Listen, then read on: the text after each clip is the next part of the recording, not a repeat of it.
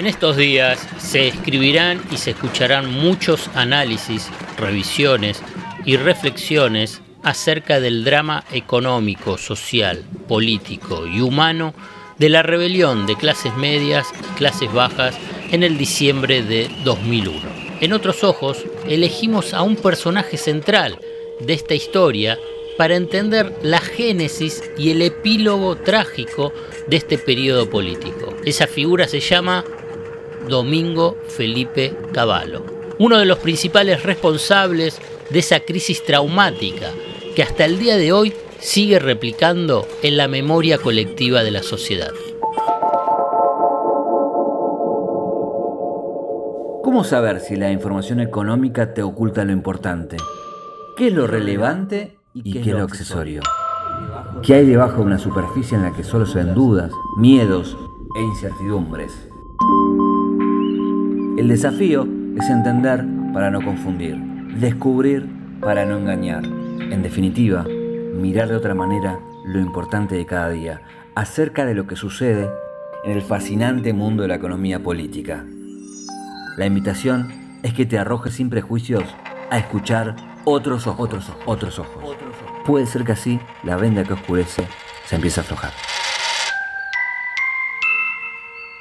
El estallido del 19 y el 20 de diciembre de 2001 se entiende en toda su dimensión si se considera que la semilla fue la ficción de la convertibilidad, fantasía que gran parte de la sociedad y del mundo de la política aceptó hasta el fanatismo. La mecha de la bomba fue la convertibilidad y el corralito fue el último fósforo que encendió la mecha. En ambas medidas, el responsable máximo fue el mismo, Domingo Felipe Cavallo. Vamos a escuchar cuando anunció por cadena nacional el 6 de abril de 1991 que un peso era igual a un dólar, paridad que se mantuvo sin cambio durante 10 años. Domingo Felipe Cavallo, exministro de Economía. El valor de nuestra moneda está, sin dudas, perfectamente asegurada y nadie tiene que temer por la evolución futura de la paridad cambiaria. El peso, que a partir del primero de enero valdrá igual que el dólar, es una moneda destinada a perdurar con ese valor por muchos años. Me atrevo a decir, por décadas. Puede ser que Caballo piense que la memoria colectiva es corta, si no, no seguiría mostrándose como víctima de una conspiración y manipulación de la opinión pública, cuando, en realidad, es el gestor de una de las mayores crisis argentinas. Reaparece cada tanto como si hubiera descendido de una galaxia lejana para ilustrar a los desorientados argentinos qué se está haciendo bien, qué se está haciendo mal, cuál es el camino equivocado, quién tiene la culpa de las crisis que padece el país y, fundamentalmente, cómo se debería manejar la economía. Si no fuera que durante décadas engañó a políticos, economistas y a la población con sus gritos destemplados, con recurrentes extorsiones sobre la proximidad del cataclismo si no se hacía lo que él quería, y con sus medidas inconsistentes para la mayoría de la población, pero beneficiosa para unos pocos y poderosos intereses económicos, se puede llegar a pensar que se trata de un hombre herido por su fracaso y que padece un grave problema de negación de la realidad. Pero no, se trata de un caballo auténtico. Y escucharlo hoy, luego de los desastres que dejó, lo hace más patético. Lo que sucede es que Caballo no es uno más de los políticos y economistas que gobernaron la Argentina en los últimos 45 años. Es el hombre clave para entender la decadencia, frustración, millonarios negocios y las transferencias de ingresos fenomenales del sector del trabajo hacia el capital en ese periodo. Rápido un recorrido sobre estos 45 años de Caballo. Desde la presidencia del Banco Central durante la dictadura militar en 1982, fue quien impulsó el mecanismo de seguros de cambio que estatizó la deuda externa privada. Pesadísima mochila que condicionó el desarrollo de la economía posterior durante el primer gobierno de la democracia. Reapareció en el espacio político en el ocaso del alfonsinismo, en 1989. Fue cuando viajó a Washington para que el FMI y el Banco Mundial suspendieran la asistencia financiera al país, lo que aceleró la debacle, gatillando la traumática hiperinflación del 89. Carlos Menem ganó las elecciones luego de esta crisis devastadora y lo convocó a su gobierno. Pero antes de desembarcar en el Palacio de Hacienda, o sea, en el Ministerio de Economía, Cavallo hizo escala en la Cancillería. ¿Y qué hizo ahí? Convalidó el envío de naves argentinas a la Guerra del Golfo una decisión que involucró al país en un conflicto ajeno, que regaló posteriormente trágicas consecuencias como fueron los atentados a la Embajada de Israel y la AMIA. Antes de lanzar la convertibilidad, fue el ideólogo del antecesor del corralito, el Plan Bonex.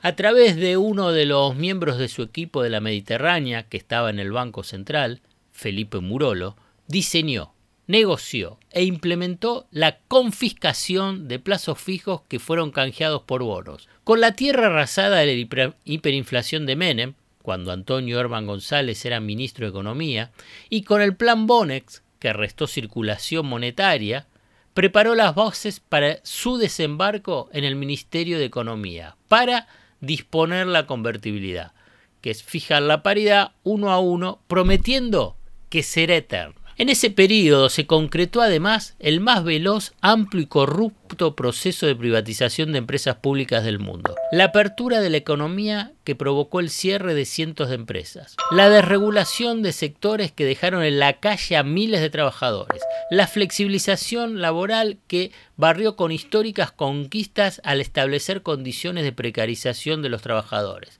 También impulsó un negocio financiero impresionaste. Uno puede decir que fue el gran negocio financiero del siglo pasado, como la privatización del sistema previsional creando las AFJP. Los desastres que hizo en materia política económica tuvieron como broche final el corralito durante el gobierno de Fernando de la Rúa. Vamos a escuchar cómo lo presentó. Como se había producido por miedos muchas veces justificados, pero sin duda causando perjuicio al resto de la población. Un retiro de mucho dinero en efectivo para ser guardado en cajas de seguridad o eh, para ponerse en el colchón, como se dice popularmente, y eso tendía a perjudicar al conjunto, hemos tenido que adoptar una medida transitoria de limitación a la extracción de dinero en efectivo y solo se podrá hacer durante este periodo de 90 días por cifras de 250 eh, pesos semanales o mil pesos, el equivalente aproximadamente a mil pesos mensuales. Y por supuesto, eso servirá para que la gente pueda hacer esos pagos que inexorablemente tienen que hacerse en dinero. El corralito afectó los ahorros de la clase media, que mayoritariamente era su base de apoyo y de legitimidad política y social. Con el corralito la frustró y además unió a las clases medias con las bajas, estas últimas castigadas con el plan de convertibilidad y todas esas medidas que antes enumeré. Así nació la unión de las clases medias con las bajas, que tuvo la siguiente consigna. Piquete y cacerolas, la lucha es una sola. Convertibilidad y corralito el comienzo y el final de una parte del recorrido público de Caballo como funcionario. También es convertibilidad y corralito el necesario recorrido para entender por qué el 19 y 20 de diciembre la Argentina estuvo a punto de la disolución nacional. Hay muchos responsables de semejante tragedia. En otros ojos elegimos a uno principal cuyo nombre es Domingo Felipe Caballo.